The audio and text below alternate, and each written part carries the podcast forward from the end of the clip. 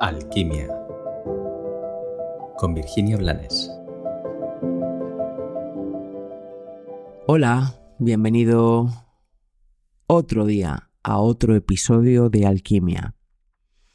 Hoy voy a compartir contigo un tema que, mm, que puede resultar tal vez incómodo para muchos, aunque a estas alturas creo que ya tenemos claro que lo que nos resulta incómodo es simplemente aquello que está poniendo en tela de juicio a nuestro ego y es a él a quien le incomoda.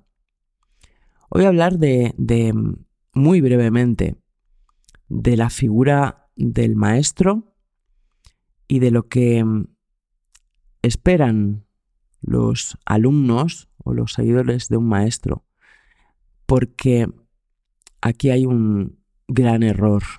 Hay un gran error que puede generar daños innecesarios. Un maestro, em, un auténtico maestro, no un vendedor de humo, es alguien que ha transitado caminos, es alguien que se ha iniciado y que ha desgarrado varios velos en el camino de la conciencia y de la evolución. Y un maestro en ningún caso se hace cargo del camino de sus alumnos o de sus seguidores. Simplemente les comparte la experiencia que a él le ha servido. Llevo muchos años, mm, más de media vida ya, dedicándome al mundo espiritual, a compartir con muchas personas lo que he experimentado que sirve para crecer en conciencia y por tanto en serenidad y en felicidad. Comparto lo que he experimentado, no lo que he leído, no lo que desconozco.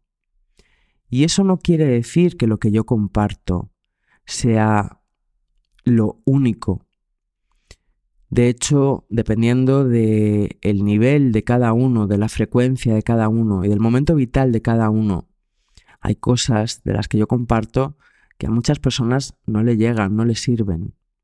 Y está bien, para esos habrá otros caminos y otros momentos.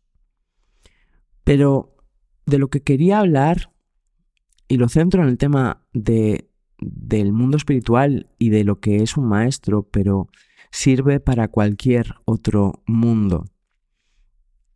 Es de esa expectativa nacida siempre desde el ego de quien llega al maestro.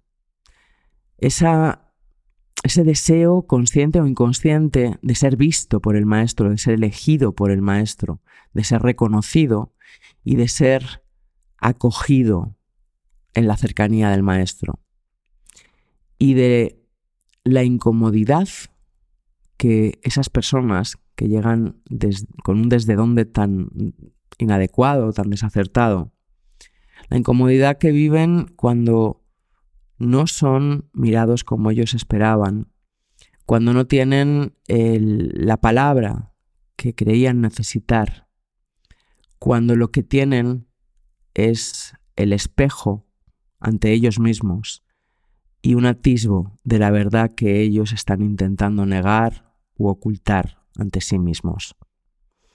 Entonces es fácil decir que los dioses tienen los pies de barro. Entonces lo natural, lo natural porque, porque lo hacen, no porque sea lo natural o lo correcto, es juzgar juzgar desde, eh, desde el desconocimiento de lo que realmente hay enfrente, porque quien está en juicio no tiene una frecuencia vibratoria como la de un maestro, evidentemente. Descalificar y regodearse en, en una creencia de que todo es mentira. Normalmente los maestros ni siquiera se molestan en desdecir lo que se dice de ellos en las críticas. No se molestan en intentar que quien no quiere verse se dé cuenta de dónde está y desde dónde se está moviendo. Como te digo, esto te lo puedes llevar a cualquier área y es el te amo y te adoro si me dices lo que quiero oír, si me tratas como quiero que me trates. Pero dejo de amarte si no me dices lo que quiero oír o no me tratas como quiero que me trates. Y esta gente no se da cuenta de que ese amor era mentira. Era solamente necesidad. Era solamente una apuesta desde el ego que, gracias a la magia de la vida, es una apuesta perdedora. Porque solamente así pueden tener la ocasión de darse cuenta de su desde dónde y de hacerse cargo de su propia vida. Esto es lo que realmente enseña cualquier maestro, cada uno a su forma. Responsabilidad. Empujan, los maestros empujan a los alumnos a crecer y por eso y para eso no se hacen cargo de ellos. Ojalá esta reflexión, que tiene más profundidad de la que parece, te sirva. Que tengas un maravilloso y bendecido día.